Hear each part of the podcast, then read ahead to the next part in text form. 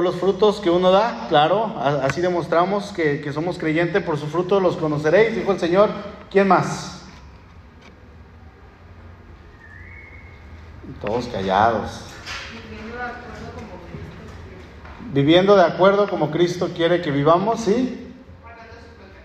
Guardando sus mandamientos. ¿Qué más? Predicando el Evangelio. Predicando el Evangelio es, es una buena, eh, ¿sí? ¿Quién más? Tu modo de actuar, tu confianza en el Señor, descansar en Él, la paz que podemos... O sea, hay muchas cosas, ¿no? Pero ahorita vamos a ver aquí en, en estos versículos tres maneras que nos muestran la manera en que, una manera, ¿no? Obviamente, como ustedes me dijeron, de las que me dijeron no hay ni una aquí, creo, gracias a Dios. Eh, hemos estado ya meditando en los últimos meses aquí en la primera carta de Corintios en el devocional de la iglesia y en el capítulo 15 llevamos creo que llevamos casi una semana, no, apenas empezamos esta semana si no me equivoco. Y bueno, no sé si para ustedes ha sido de bendición, yo no sé, de hecho si ustedes leen el devocional, porque cuando uno lo publica puede ver cuántos lo han leído, ¿no? Y, por lo regular eh, lo leen muy poquitos o lo lee más o menos la mitad de los que están en el grupo. Pero bueno, si no lo hace, yo le invito hermano a que lo haga, publique quien publique, que usted le ponga ahí una reacción para que de alguna manera también se vea que leyó y este es una manera de también de la persona que está publicando decirle, ah, mira, te estoy leyendo y es una manera de mostrar respeto también, porque la persona que lo hace eh, le llega a dedicar, por lo menos en lo personal, hasta una hora, hora 20 minutos para publicar un pedacito de devocional, ¿no? Entonces, yo les invito a que lo hagan, que, que sigan leyendo, vamos a acabar 1 Corintios, seguimos con las lecturas en los devocionales, pero ¿qué es lo que es el primer capítulo, el, capítulo 15, perdón, de 1 de Corintios? Podríamos decir, hermanos, que este capítulo es sumamente importante dentro de la fe cristiana y, podemos encontrar, conforme nosotros vamos leyendo, vamos a encontrar un pequeño credo de lo que es la fe cristiana, de lo que es nuestra creencia, de qué es lo que nosotros podemos eh, predicar, lo que, lo que nosotros predicamos, en lo que creemos y cuál es la base de nuestra fe. Sí, vamos al versículo 1, dice Pablo, Además os declaro, hermanos, el Evangelio que os he predicado, el cual también recibisteis, en el cual también perseveráis, por el cual, asimismo, si retenéis la palabra que os he predicado, dice Pablo, sois salvos si no creísteis en vano. Vamos a, a pararnos ahí poquito y hasta aquí podríamos decir que estos dos versículos son la introducción a este capítulo y, es en estos dos en los cuales hoy vamos a meditar. Pablo está enseñando la fe, como les dije, de una manera resumida, de una manera corta. Eh, este credo es prácticamente lo que nosotros vamos a ver en los evangelios y es lo que vamos a ver en el resto del Antiguo Testamento. Sí, e, es, podríamos decir, en este capítulo vamos a encontrar nuestra fe resumida. Sí, aunque lo vamos a encontrar también en otras partes, pero aquí está muy, muy explícito. Dice el versículo 3, porque primeramente les he enseñado lo que asimismo recibí, que Cristo murió por nuestros pecados conforme a las escrituras. Pablo comienza mencionando que el Señor muere no por causa del hombre, no por causa porque de, que el hombre haya hecho algo, sino que eh, la muerte del Señor ya había sido profetizada. Y dice Pablo que el Señor murió conforme a las escrituras, conforme a lo que ya se había planeado en la eternidad. Y esta enseñanza que Pablo está dando a la iglesia de Corinto es precisamente la enseñanza que el Señor Jesús dio a sus discípulos durante el ministerio que Él estuvo en la tierra con ellos. Fue lo que Él les enseñó, fue lo que Él les dijo, tengo que ser crucificado, tengo que ir a Jerusalén, voy a ser atrapado, voy a morir, pero voy a resucitar al tercer día. Ahora, cuando hablamos de Pablo como apóstol, recordemos que Pablo no fue parte de los doce discípulos, sino que él mismo se hace llamar un abortivo. ¿Qué, significa esto? Bueno, él, no estuvo en el grupo selecto de parte de, que, que el Señor escogió, pero él dice, yo llegué al Evangelio tiempo después y yo no soy digno de ser llamado apóstol porque yo perseguía a la iglesia de Dios. De hecho, eh, él, no se considera como alguien que, que, debería de estar ahí, pero dice, por la gracia del Señor soy lo que soy. Porque Él me levantó. Por eso es que Él se hace llamar un abortivo y sigue el apóstol mencionando lo que Él recibió. Recordemos que la enseñanza, vayan buscando por favor Gálatas capítulo 2, recordemos que la enseñanza que Pablo traía fue verificada y fue corroborada por los apóstoles que ahí en Gálatas capítulo 2 se van a mencionar por lo menos a dos y se menciona a Santiago, se menciona a Pedro, se menciona a Juan y se menciona a Santiago, el hermano del Señor. Dice, dice este Pablo, ellos eran considerados como columnas del Evangelio. O sea, como las partes en ese momento más importantes, los que estaban trayendo toda la enseñanza hacia la iglesia que estaban haciendo. Y cuando Pablo quería iniciar el ministerio al cual el Señor lo llama, que era predicar el Evangelio hacia los gentiles, lo primero que Pablo hace es ir con ellos. Ellos tenían que darle esa luz verde para que él pudiera comenzar a predicar. Pablo era un apóstol, sin embargo, él no quiere eh, actuar de una manera desordenada, de una manera, eh, ¿cómo podemos decir? A lo loco. Y él va con Pedro, va con Juan, que eran los líderes, y él platica acerca de su llamado de parte del Señor. Ahí en Gálatas 2, capítulo versículo 7 dice, antes por el contrario, como vieron que me había sido encomendado el evangelio de la incircuncisión, como a Pedro el de la circuncisión, pues el que actuó en Pedro para el apostolado de la circuncisión, actuó también en mí para con los gentiles. Y reconociendo la gracia que me, que me había sido dada, Jacobo, Cefas, y Juan, que eran considerados como columnas, nos dieron a, mí y a Bernabé la diestra en señal de compañerismo para que nosotros fuésemos a los gentiles y ellos a la circuncisión. Ese era el llamado del apóstol Pablo. Pablo fue llamado de una manera especial por parte del Señor. El Señor llama a Pedro, a Juan, a Mateo, a todos ellos y ellos estaban predicando el Evangelio, digámoslo así, solamente en Jerusalén, en su ciudad.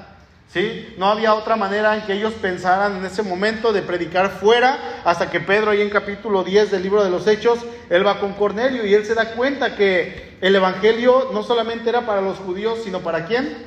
Para todos. Y luego Pablo aparece, después de que ya es convertido, pasan años, él llega con, con Pedro, con Juan y con Jacobo y les dice, ¿saben qué? El Señor me ha hecho un llamado, pero mi llamado no es aquí en el país, no es aquí en Israel en Jerusalén, mi llamado es hacia afuera. Yo tengo que ir a compartir el mensaje fuera. Y este era el llamado de Pablo, eh, era algo que los mismos apóstoles pudieron ver y eso era lo que Pablo estaba enseñando, la revelación que el Señor Jesús le había dado a él. Y era lo que Pablo enseñaba en todas las iglesias donde él iba, las iglesias que él establecía, las iglesias que él visitaba, él enseñaba esto, que era realmente lo que los apóstoles enseñaban. Efesios capítulo 2, verso 20 dice, edificado sobre el fundamento de los apóstoles y profetas, siendo la principal piedra del ángulo Jesucristo mismo.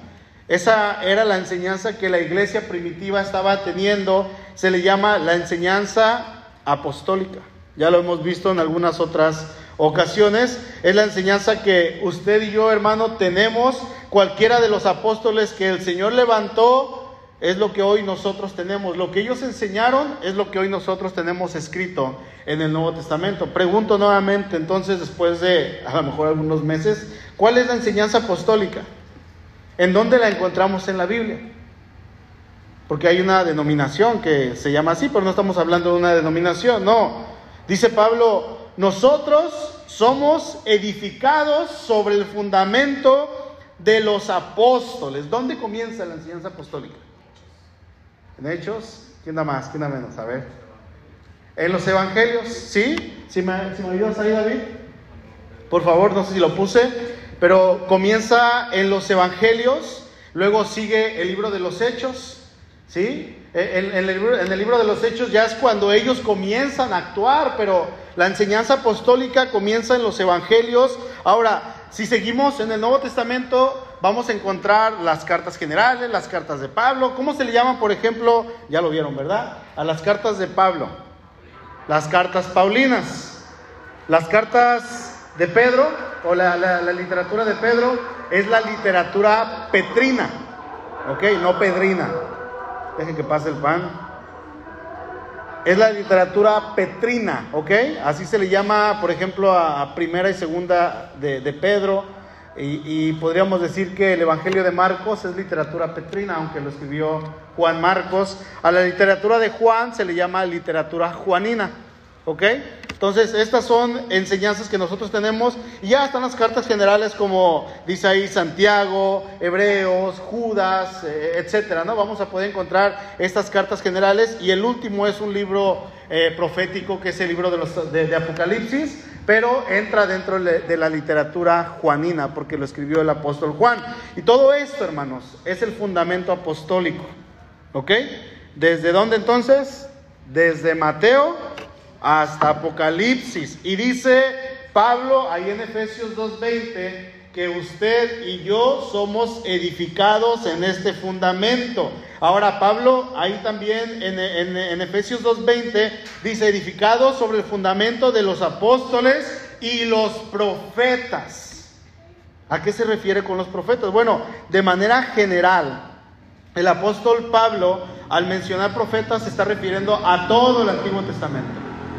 No, no quiso escribir la ley de Moisés, los salmos, los profetas. No, él escribió de manera general, está resumiendo todo el Antiguo Testamento. Así es que hoy en día, cuando Pablo estaba escribiendo esto, no tenían la Biblia completa, tenían el canon del Antiguo Testamento, desde Génesis hasta Malaquías.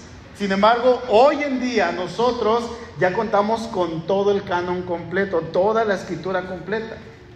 Cuando, cuando este Juan escribe eh, He aquí vengo en breve, que dice el Señor. Y Juan dice, amén, sí Señor, ven. Y luego dice, la gracia sea con todos vosotros, amén. Algo así. Termina el Apocalipsis, ahí se cierra la escritura y hasta ahí tenemos.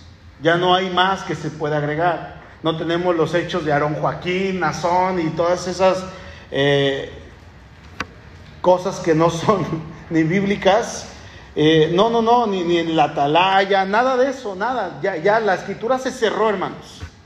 ¿Sí? Y es en lo que usted y yo estamos edificados, en lo que Pablo predicaba, Pablo enseñaba la ley, los profetas, los salmos, todo esto era lo que Pablo enseñaba y luego lo que el Espíritu le relaba, que él ni en cuenta que más adelante iba a quedar como escritura para nosotros. Entonces es ahí donde está nuestra fe, es ahí donde nosotros somos edificados, es ahí donde nosotros somos adoctrinados, es ahí donde nosotros crecemos en el conocimiento de nuestro Dios. Y eso era lo que Pablo sabía, eso era lo que Pablo enseñaba. A su tiempo estaban circulando las cartas alguno que otro evangelio, todavía apenas probablemente a estas fechas que Pablo está escribiendo por ahí del año 60 después de Cristo, solamente tenían el evangelio de Marcos.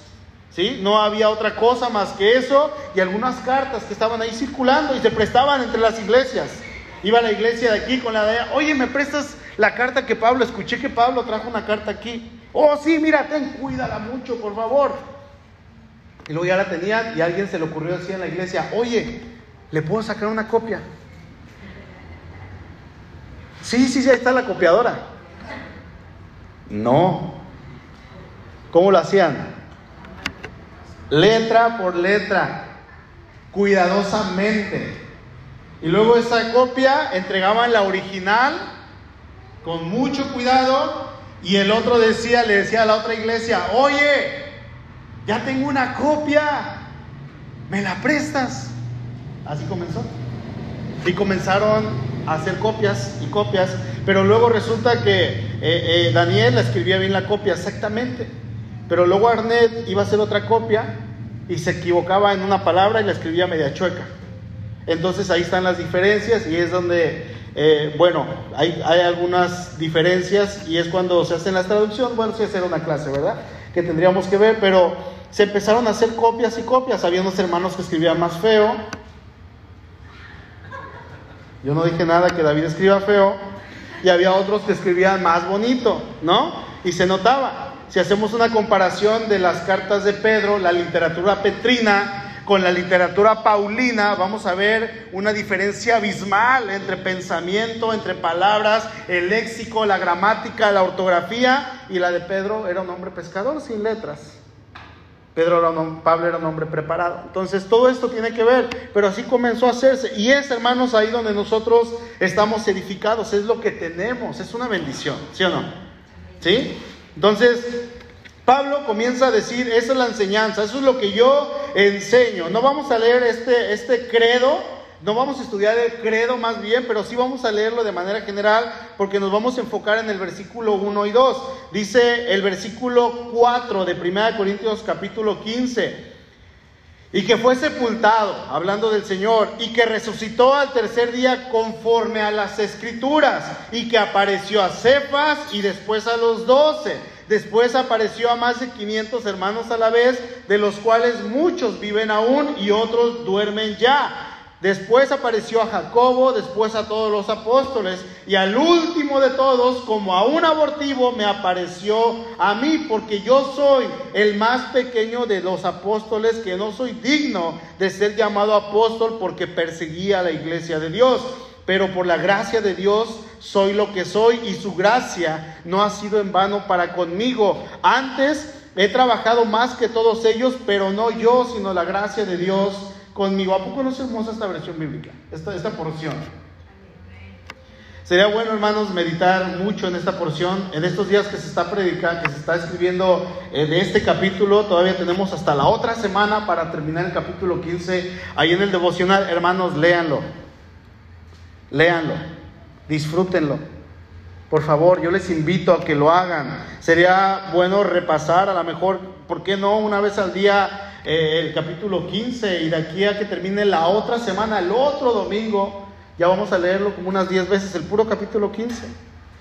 Y eso nos va a servir para testificar de Cristo, nos, hace, nos va a servir para hacer frente ante aquellas acusaciones que nos quieran hacer en cuanto a nuestra fe. Hay mucho material aquí para que nosotros podamos estar listos y preparados cuando alguien nos cuestione, cuando alguien nos pregunte.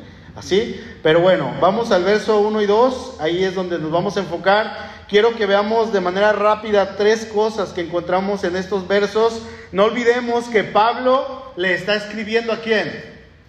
A los creyentes. Pablo le está escribiendo a una iglesia. ¿Qué iglesia? La iglesia de Corinto, ¿ok? Era una iglesia de creyentes. Dice, además os declaro, hermanos, el evangelio que os he predicado, el cual también recibisteis, en el cual también perseveráis. Estos, versículos nos van a mostrar en primer lugar que el creyente, el verdadero creyente, recibe para dar. ¿Sí? ¿Para qué recibe? Ahí en los versos 1 y 2, Pablo menciona que él ha predicado un mensaje y dice ahí en el verso 1 que los corintos, en primer lugar, dice, recibieron el mensaje del Evangelio. ¿Qué recibió usted? El mensaje del Evangelio, ¿sí? Después de Pablo dar un largo discurso sobre el decoro, sobre temas que tenían que ver con la inmoralidad sexual, sobre las divisiones, sobre los pleitos, sobre los dones espirituales. Ahora Pablo ya entra a un tema totalmente distinto, eh, eh, comienza a tocar la resurrección del cuerpo. La resurrección del cuerpo, recordemos que la iglesia era una iglesia, la iglesia de Corinto era una iglesia un tanto controversial. Por un lado, era una iglesia que estaban en crecimiento. Ellos, dice ahí en el capítulo 1, dice, no les falta nada, dice Pablo, en cuanto a ningún don. O sea, tenían todos los dones espirituales. Amaban al Señor, amaban al apóstol Pablo, estaban creciendo, algunos tenían comunión, otros pues no tanta, y, esas son las cosas buenas, pero por el otro lado también era una iglesia muy problemática, que tenía muchos problemas. Habían hermanos eh, que pecaban y vaya que pecaban. Había uno que estaba durmiendo con su madrastra. E, era un pecado terrible, les faltaba madurez, tenían divisiones, unos decían, no, pues yo soy de Pablo, otros decían, yo soy de, de Cefas, o sea, de Pedro, yo soy de Apolos, hacían sus circulitos ahí en la iglesia, sus divisiones, y otros más cristianos, pues yo soy de Cristo, decían.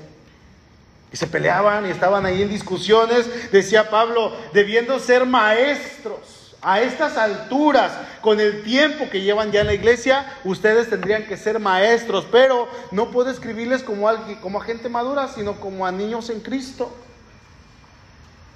Quisiera darles a beber leche, digo, a, comer alimento sólido, pero no pueden, porque no son capaces, ni lo son todavía, no lo eran hace tiempo atrás, ni a estas alturas lo son. Era gente que estaba eh, pasando por mucha problemática, muchos inmaduras, se portaban como nuevos creyentes cuando ya debían de tener una madurez en el Evangelio, pero a pesar de esto, Pablo les anima a seguir adelante, a seguir firmes en el Señor, a no descansar. Pablo sabía que aún con todos estos problemas, ellos habían recibido el Evangelio.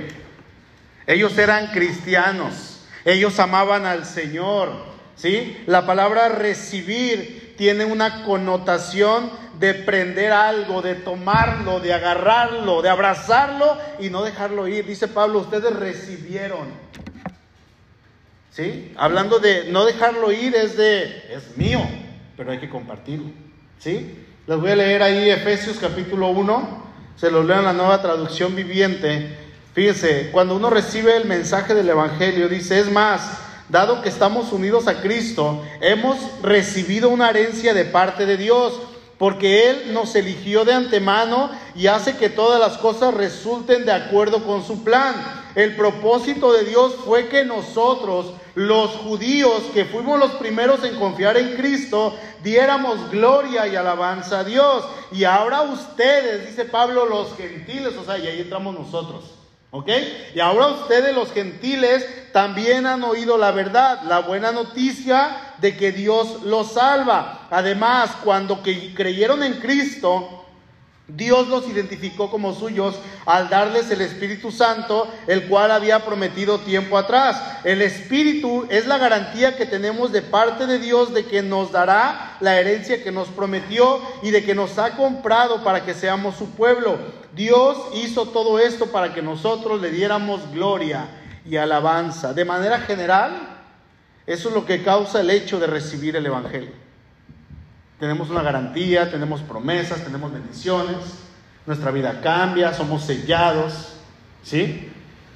Pero, hermanos, no se trata solamente de recibirlo, sino que Pablo está diciendo de alguna manera, lo que ustedes recibieron, sí es para ustedes, abrácenlo, eh, tómenlo, es suyo, no lo dejen ir, pero no se lo deben de quedar, no tienen que guardarlo como si fuera de ustedes. Esto es una eh, algo como incongruente, ¿no? Eh, o sea, agárralo, no lo sueltes, pero dalo, no te lo quedes.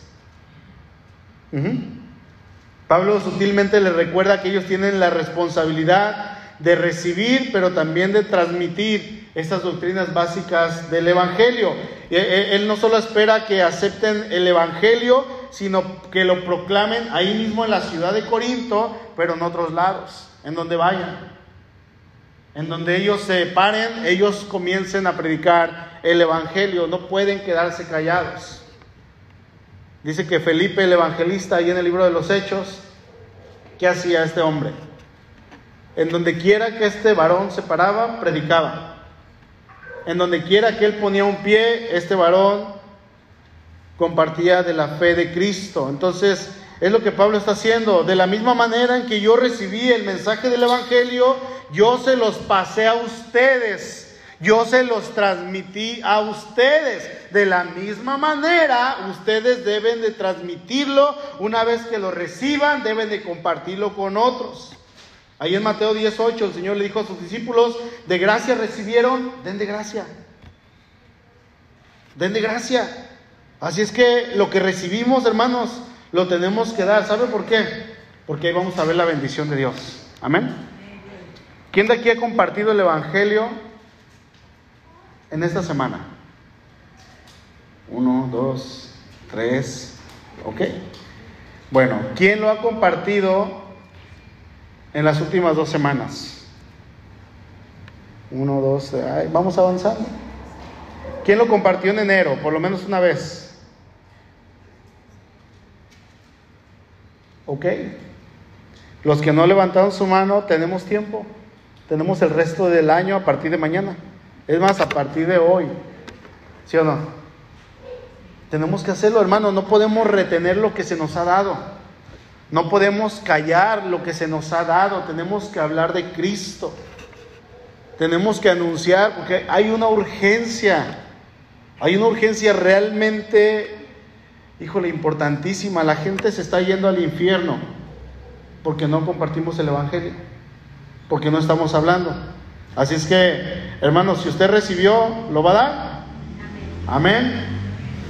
Dice ahí en 1 Corintios capítulo 15, la última parte del versículo 1 dice, en el cual también perseveráis. En segundo lugar, vamos a ver que el verdadero creyente es aquel que persevera en aquello que ha recibido. El creyente verdadero, ¿cómo se dice? Ay, no. Estaba estudiando y me fui a la palabra preservar, preservar, en vez de perseverar. Y yo dije, es que esto no se, no se escucha bien.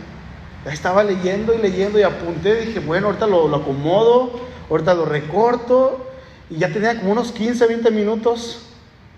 Y me doy cuenta, dije, a ver, aquí veo una letra mal. Y yo ponía preserva. Y, me daba otros significados. Y luego dije, no, es perseverar. Y ahorita otra vez se me fue el avión.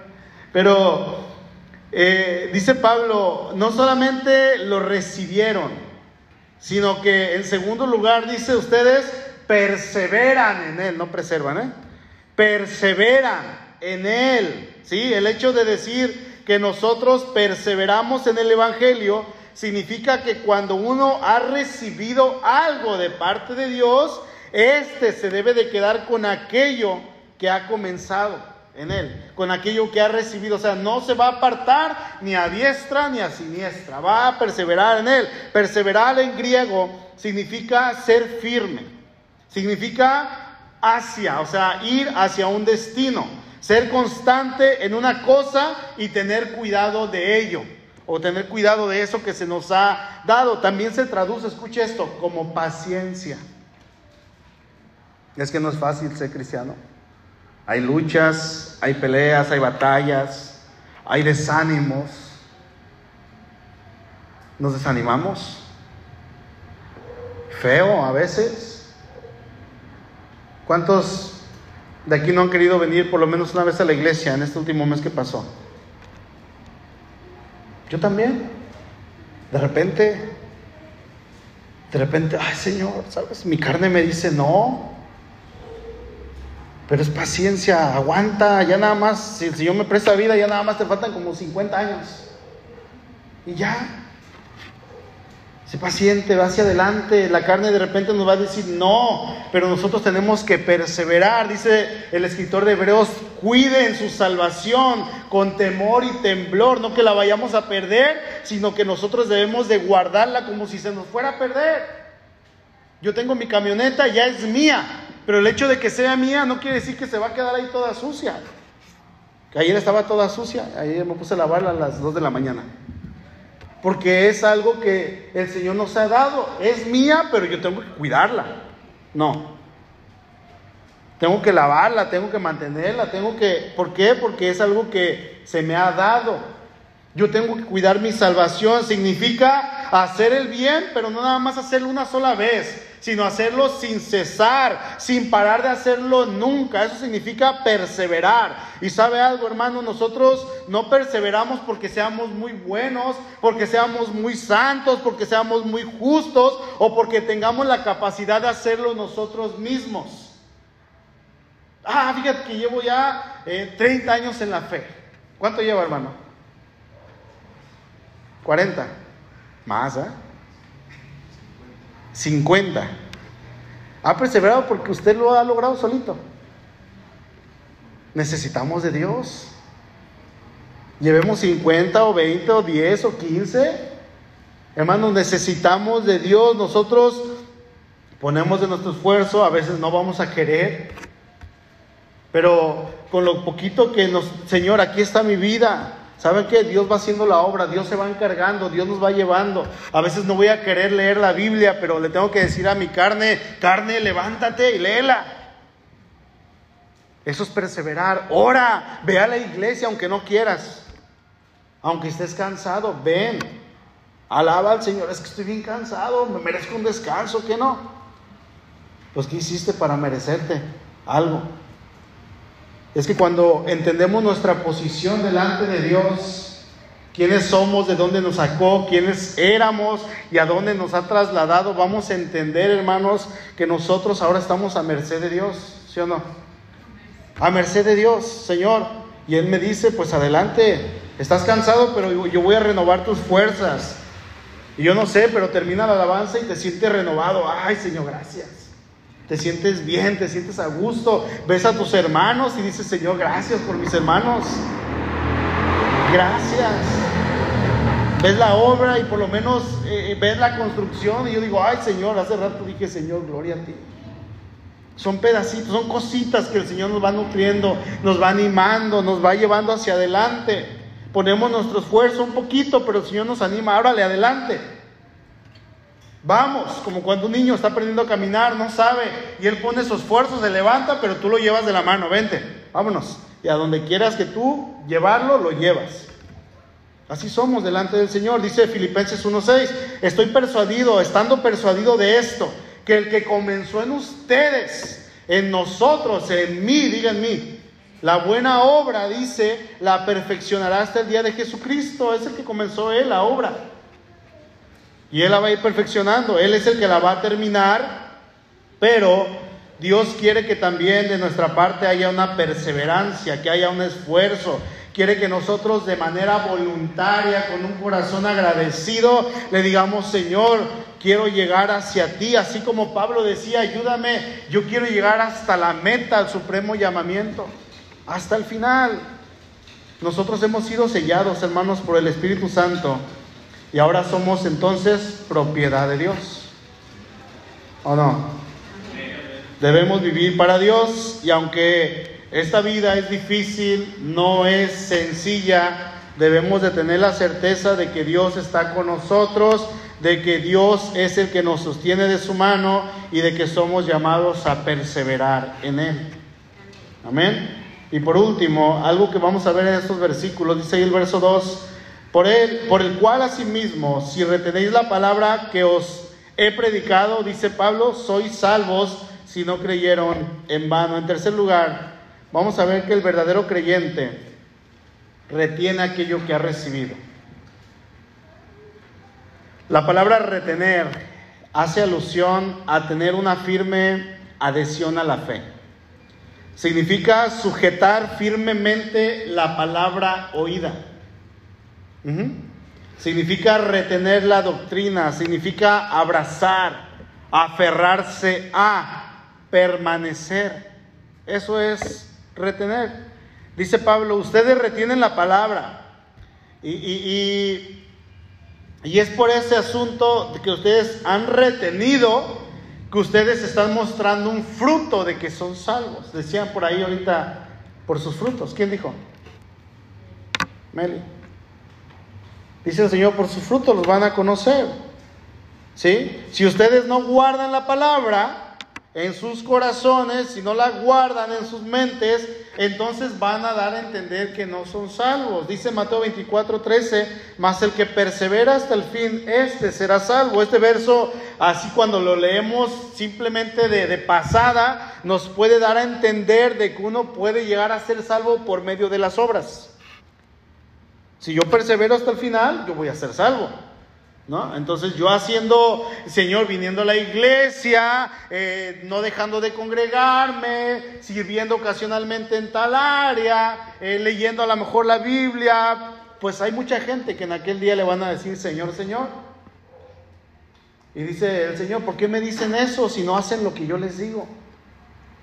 Y en aquel día, hermanos, tristemente va a haber muchos que pasaron toda su vida en la iglesia y resulta que nunca fueron cristianos. Qué terrible, ¿no?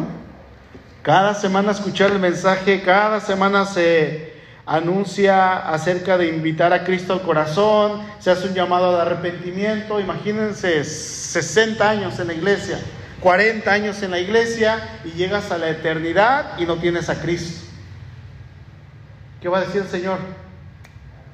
Apártense de mí, malditos al fuego. Pero Señor, en tu nombre echamos fuera demonios, en tu nombre yo hice esto, hice aquello, me bauticé, serví, leía, Hasta prediqué cinco veces, ¿te acuerdas? Salí a evangelizar. ¿Y? Es que no es un juego. ¿Sí? No es un juego. El que es cristiano, dice ahí este verso, el que persevere hasta el fin, este será salvo en medio de la persecución el cristiano se va a mantener en medio de, lo que es duro, de lo que es difícil, en medio de las peleas, en medio de la, la tribulación familiar, en medio de la, del fracaso económico, en cualquier área que estemos. El cristiano se va a mantener, Señor, aquí estoy. Y cuando está bien económicamente, gloria a ti, Señor, pero cuando está mal económicamente, Señor, gracias. Y sigue adelante. Así pasa no importando si es atribulado, perseguido, si por su causa de, la fe es humillado, azotado, no, no importa hermano, el verdadero creyente, por ser un creyente, de hecho, un creyente verdadero será vituperado por el Evangelio. Hace rato publicaba un video del hermano Luis, que decía que por causa, por, qué la escritura eh, es prohibida en tantos países, ¿por qué no prohíben Blancanieves? ¿Por qué no prohíben unas novelas como Harry Potter o esas tonterías? ¿Será porque la Biblia decía, ese libro que tiene la única salvación? No, lo estoy parafraseando. ¿Será porque la Biblia es el único libro verdadero que puede traer una convicción total, un cambio total y que el enemigo está en contra? Dice Mateo 10:22, y serán aborrecidos de todos por causa de mi nombre, mas el que persevera hasta el fin, este será salvo. ¿De qué nos habla? De, alguien que retiene lo que ha recibido y lo hace de manera fiel, firme, sin fluctuar, nunca, sin desmayar, sin quejarse de una manera quejumbrosa. Valga la redundancia, el cristiano verdadero va a estar ahí siempre para su Señor. ¿Por qué? Porque retiene lo que se le ha dado. Porque está seguro de quién es el que lo ha llamado. Si no lo retuviera, probablemente decía el hermano Luis Chávez hoy en el devocional, que, esta persona probablemente puede no ser salva. No puede retener, alguien que no es salvo no puede retener las palabras de la escritura. No puede mantenerse firme ante una tribulación, ante una persecución, ante la humillación. Una persona que no es salva, pero dice que es cristiano, va y en su trabajo se mezcla de manera tan natural con sus compañeros. En los insultos, en las ofensas, en los eh, chistes de doble sentido es algo que se le facilita. El cristiano carnal, que no ha nacido de nuevo, es alguien que se mezcla con el pecado y vive en el pecado constantemente y no le duele pecar. Todavía. No puede perseverar porque simplemente no ha creído en el nombre del Hijo de Dios, no tiene al Espíritu Santo. Así, hermanos, que tenemos que perseverar porque hemos sido llamados el Señor nos ha llamado para salvación, tenemos una bendición tan grande, pero tenemos un compromiso para con nuestro Dios. Grande, grande. Amén. Recapitulamos para terminar. Recibimos para dar aquello que nuestro Dios que ya nos ha dado. Él nos ha dado la salvación, tenemos que compartir la salvación. Dos, perseveramos en aquello a lo que Dios nos ha llamado, sabiendo que dependemos al 100% de nuestro Dios. Y tres, retenemos lo que se nos ha dado, lo abrazamos. No lo soltamos, sino que lo abrazamos con todo nuestro corazón. El que recibe la salvación sabe que ha recibido el regalo más grande de toda su vida. Amén. Si usted es salvo, entonces hermano, tiene que haber un fruto que sea notorio en usted y que los demás lo puedan ver, que los demás lo noten. Y este fruto o este regalo más bien lo vas a compartir, eso va a ser parte de tu fruto. Lo vas a compartir y vas a tener oposición, vas a tener tribulación, se van a burlar de ti, te van a ofender, a lo mejor no te van a dar un trabajo porque en la solicitud pones que eres cristiano porque estás pidiendo el domingo y te dice, ¿para qué quieres el domingo? Para ir a la iglesia. Ah, no, de eso no queremos. Etcétera, etcétera, etcétera. Pero aún en esto, resulta que el Evangelio se va a convertir en lo más importante para ti al grado, a tal grado, que será tu manera de vivir. ¿Sí o no? ¿Qué será tu respirar? ¿Qué será tu pensamiento? ¿Qué será lo que quieras hacer toda tu vida? Porque esta vida es solamente un pequeño, eh, una pequeña probadita de lo que va a ser la eternidad. Y tú dices, Señor, yo quiero probar, ya estoy en la eternidad. Ya estoy viviendo, aunque todavía no estoy allá, pero ya estoy allá. Ya la visualizo. Ya la tengo, ya la quiero. Amén. Incline su rostro, hermano, por favor.